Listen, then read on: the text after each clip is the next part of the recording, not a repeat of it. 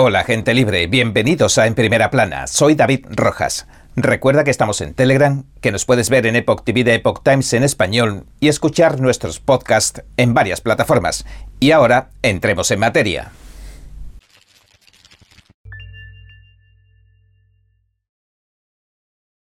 Bien, me gustaría hablar de algo importante que parecen haber pasado por alto muchos medios. Hace poco en la ciudad de Nueva York se produjo un acontecimiento, a mi parecer, de la mayor importancia. Un tribunal derribó los mandatos de vacunación obligatoria del gobierno de Biden, los descartó por completo. La Corte Suprema de Nueva York decidió, basándose en las declaraciones del propio Joe Biden, de que la pandemia había terminado y afirmando que se había violado la Constitución, la Corte dijo que todos aquellos que habían perdido su empleo durante la pandemia de la COVID-19 por negarse a vacunarse debían ser reincorporados a sus puestos de trabajo. Es más, deben reembolsarles todo aquel salario que hayan perdido. Pero lo más importante es que el fallo del tribunal tiene un montón de cosas que podrían aplicarse a mucha otra gente, no solo a los neoyorquinos.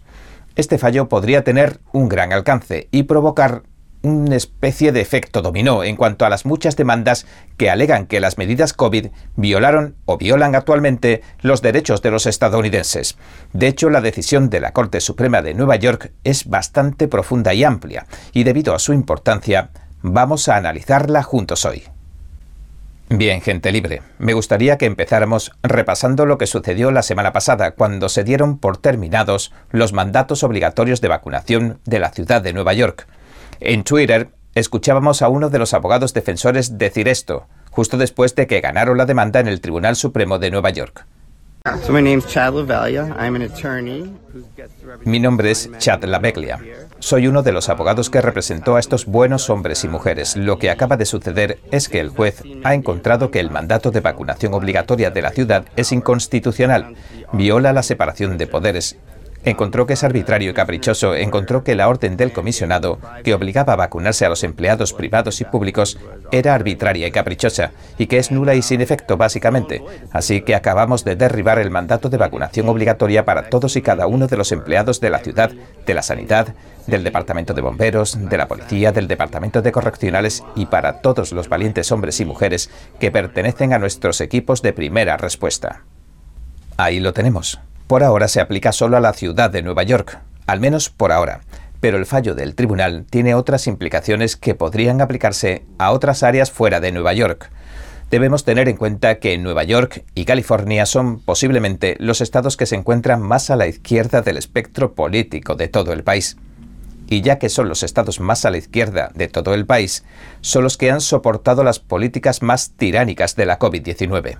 Ahora, cualquier lugar del país que se encuentre más a la derecha, es decir, el resto, pueden aprovechar la oportunidad para también deshacerse de estas políticas y ponerles fin, esperemos que de forma permanente, porque permítanme mostrarles lo que el tribunal ha decidido. Déjenme mostrarles el documento ahora. Es del condado de Richmond, a las 9 y 22 de la mañana del 25 de octubre, y voy a saltar hasta la parte inferior porque es la que habla sobre las deliberaciones más importantes y algunas otras cosas interesantes. La sentencia oficial dice esto en su conclusión. Está claro que la Comisión de Salud tiene la autoridad para emitir mandatos de salud pública. Nadie está negando esa autoridad. Sin embargo, el comisionado de salud no puede crear una condición de empleo para los trabajadores de la ciudad. El comisionado de salud no puede prohibir que un empleado se presente a trabajar el comisionado de salud no puede despedir a los empleados. Continúa diciendo que el alcalde tampoco puede eximir a ciertos empleados de cumplir estas órdenes.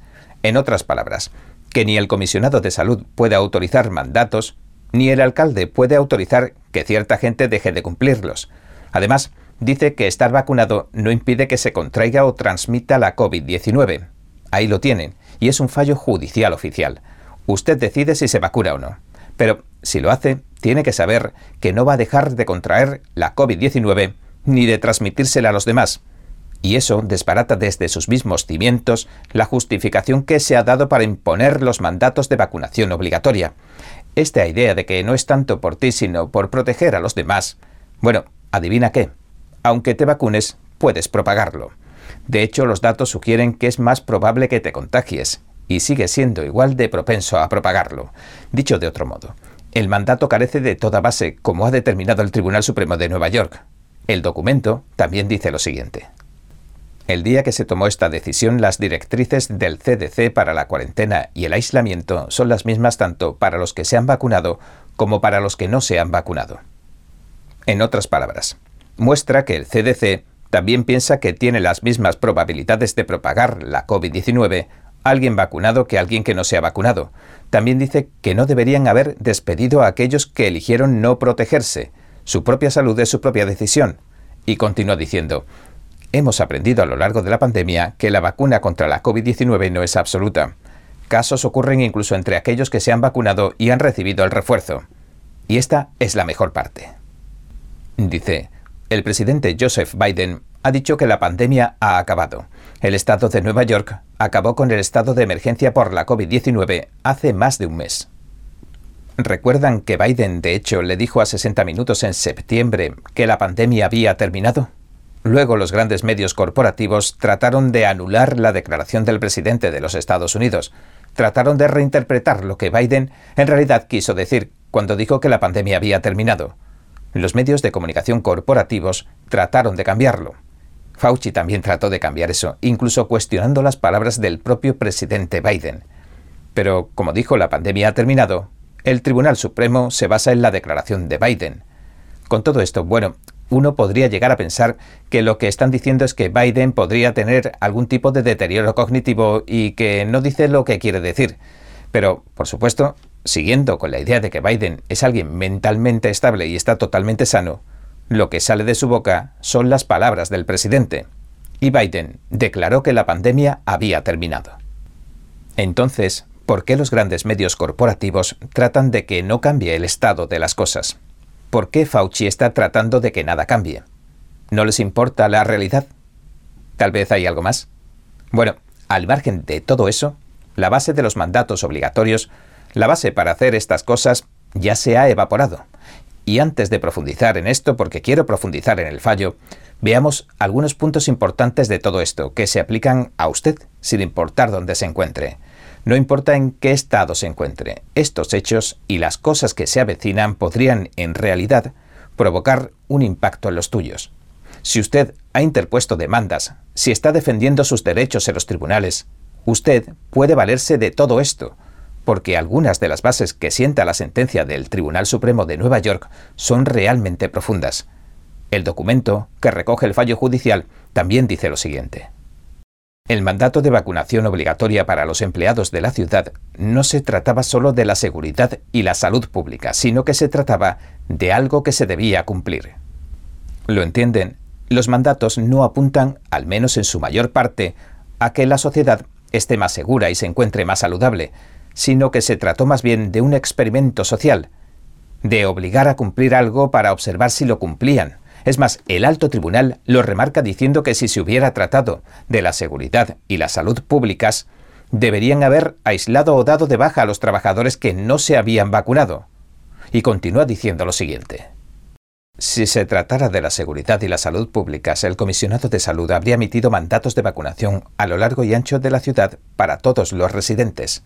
En una ciudad con una tasa de vacunación de casi el 80%, no deberíamos penalizar a las personas que se presentan a trabajar, corriendo un gran riesgo tanto para ellos como para sus familias mientras permanecemos confinados. Si se tratara de seguridad y salud pública, nadie estaría exento. Es hora de que la ciudad de Nueva York haga lo que es correcto y lo que es justo. Bueno, esa es la declaración actual.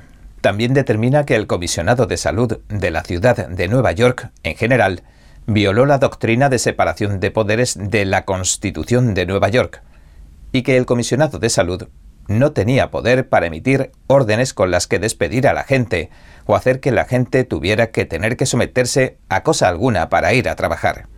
El comisionado de salud no tenía el derecho legal de hacer eso.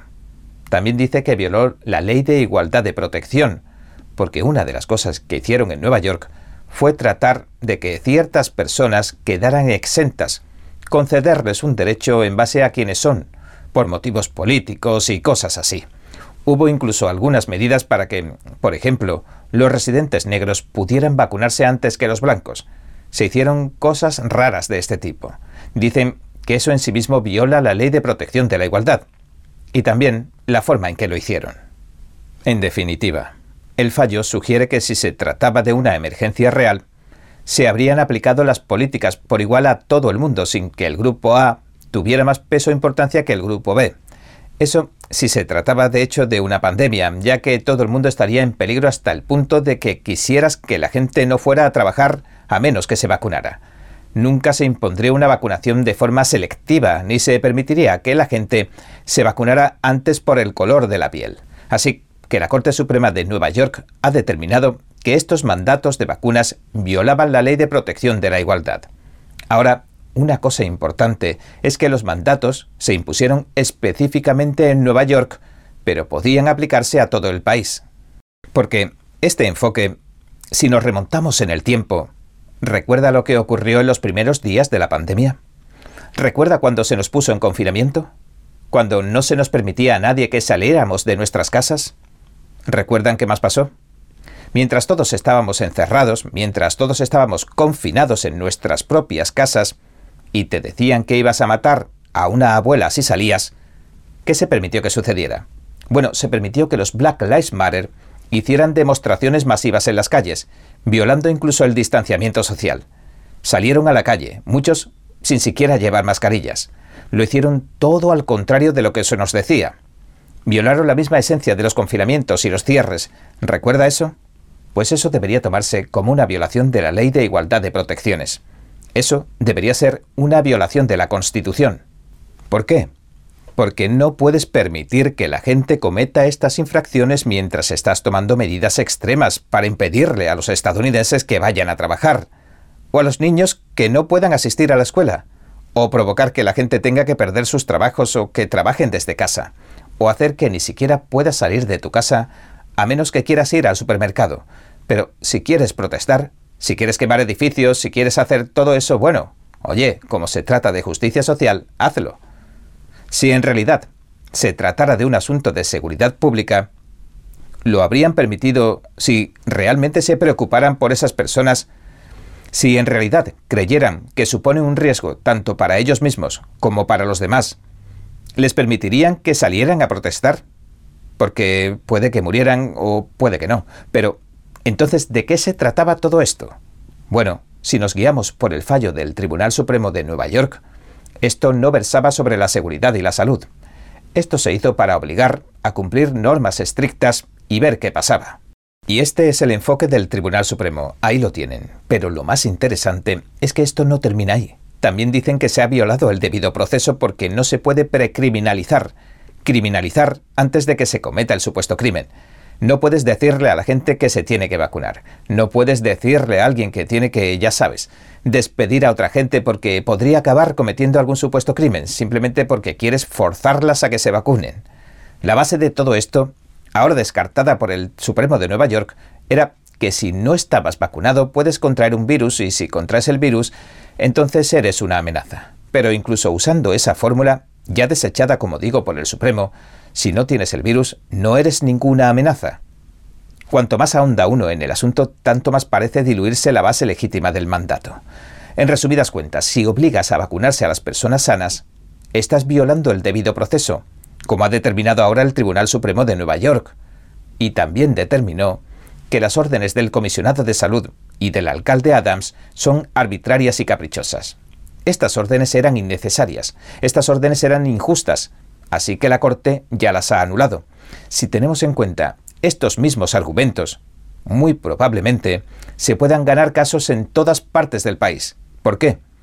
Porque estas son las justificaciones que se escribieron en todos los estados para imponer los mandatos y otras cosas parecidas. Y la pandemia, como dijo el propio Biden el mes pasado, la pandemia ha terminado. También quiero entrar en otras cosas importantes llegados a este punto. Como sabes, esto tiene lugar cuando empiezan a sacar las nuevas vacunas bivalentes para Omicron. Recuerda que hicieron este paquete que abarca todas las vacunas, que protegen contra el Omicron y que protegen contra todas, ya saben, todas las variantes anteriores y tal vez incluso contra las futuras variantes. Bueno, esta nueva vacuna que están sacando ahora dicen que va a proteger de todos los virus, cosa que todas las variantes del virus anteriores no han hecho. Pues bien, La probaron en ocho ratones. Cuenta con tus dedos. 1, 2, 3, 4, 5, 6, 7 y 8. Ocho ratones. En ratones, no en humanos. ¿Cómo pueden decir que te va a proteger? ¿Qué base legal puede tener todo esto? Bueno, yo diría que son arbitrarias y caprichosas, cuando menos. Si me preguntaran a mí diría que eso es una violación del debido proceso. Si me preguntaran, a mí me suena como si estuvieran violando políticas del modo que lo hizo la ciudad de Nueva York, aunque ahora, como hemos dicho, el Tribunal Supremo las haya anulado. Así que no creo que esto les vaya a funcionar muy bien. Y otra cosa que también está ocurriendo es que el CDC también está haciendo que estas vacunas estén disponibles para niños de tan solo 5 años de edad, algo innecesario dadas las tasas de infección entre los niños. No hay justificación sanitaria para ello. Tampoco hay justificación legal para ello. Aun si quisieran decir que no se trata de proteger a los niños, sino que se trata de proteger a los demás, las vacunas no te protegen ni de contraer ni de contagiar el virus, como acaba de determinar el Tribunal Supremo de Nueva York. Ahora bien, si a la gente se la informa y a pesar de todo quiere inyectarse alguna vacuna experimental que no se ha probado en ningún ser humano sino en ocho ratones, pues adelante. Pero no la impongan. No intentes imponérsela a los demás. No intentes amenazar el empleo de la gente o sus formas de vida, porque eso suena como una violación del debido proceso, una violación de los derechos básicos y probablemente una violación de la ley en general. Esperemos que las personas que hicieron estas políticas, que obligaron a la gente y que realmente perjudicaron la vida de las personas en todo el país, rindan cuentas.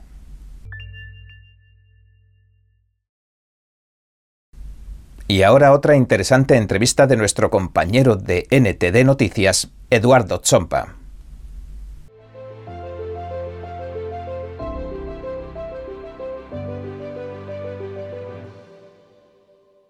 Princesa Gloria, un honor tenerla aquí en NTD en español. Muchas gracias por invitarme. Me gustaría preguntarle por qué usted considera que muchas personas adultas están optando por la eutanasia hoy en día.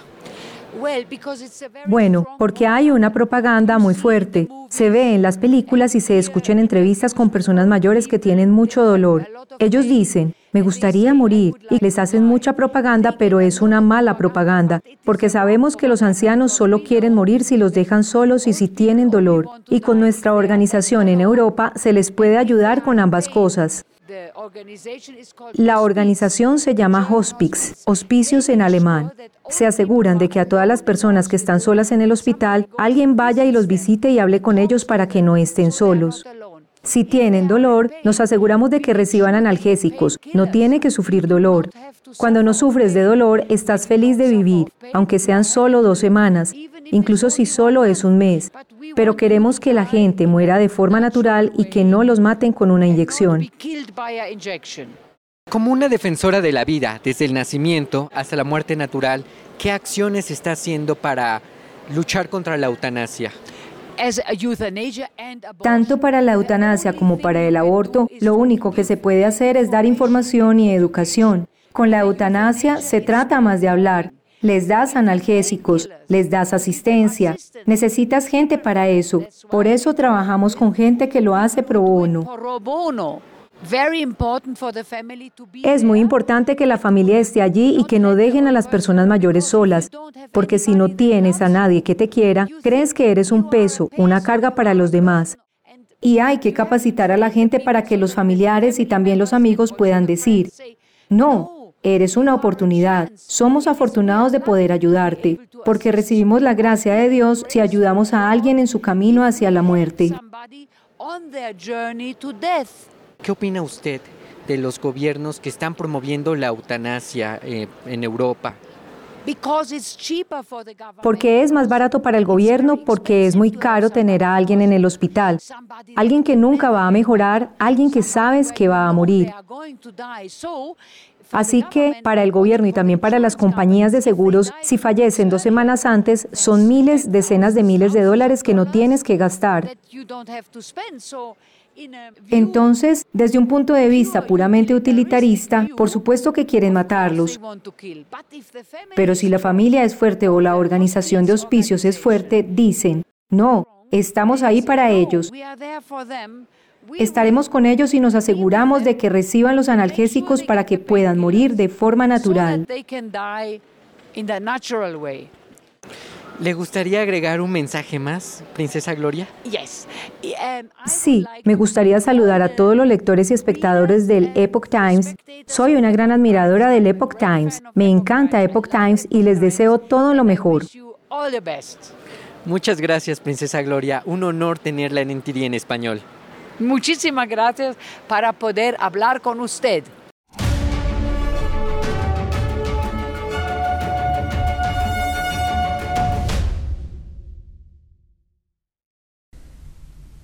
Bien, este ha sido nuestro episodio de hoy. Gracias por sintonizarnos. Si te gusta nuestro programa, por favor, no olvides darle a me gusta, suscribirte y compartir este vídeo con tus amigos y tu familia, porque todo el mundo merece conocer los hechos. Una vez más, gracias por ver en primera plana. Nos vemos mañana.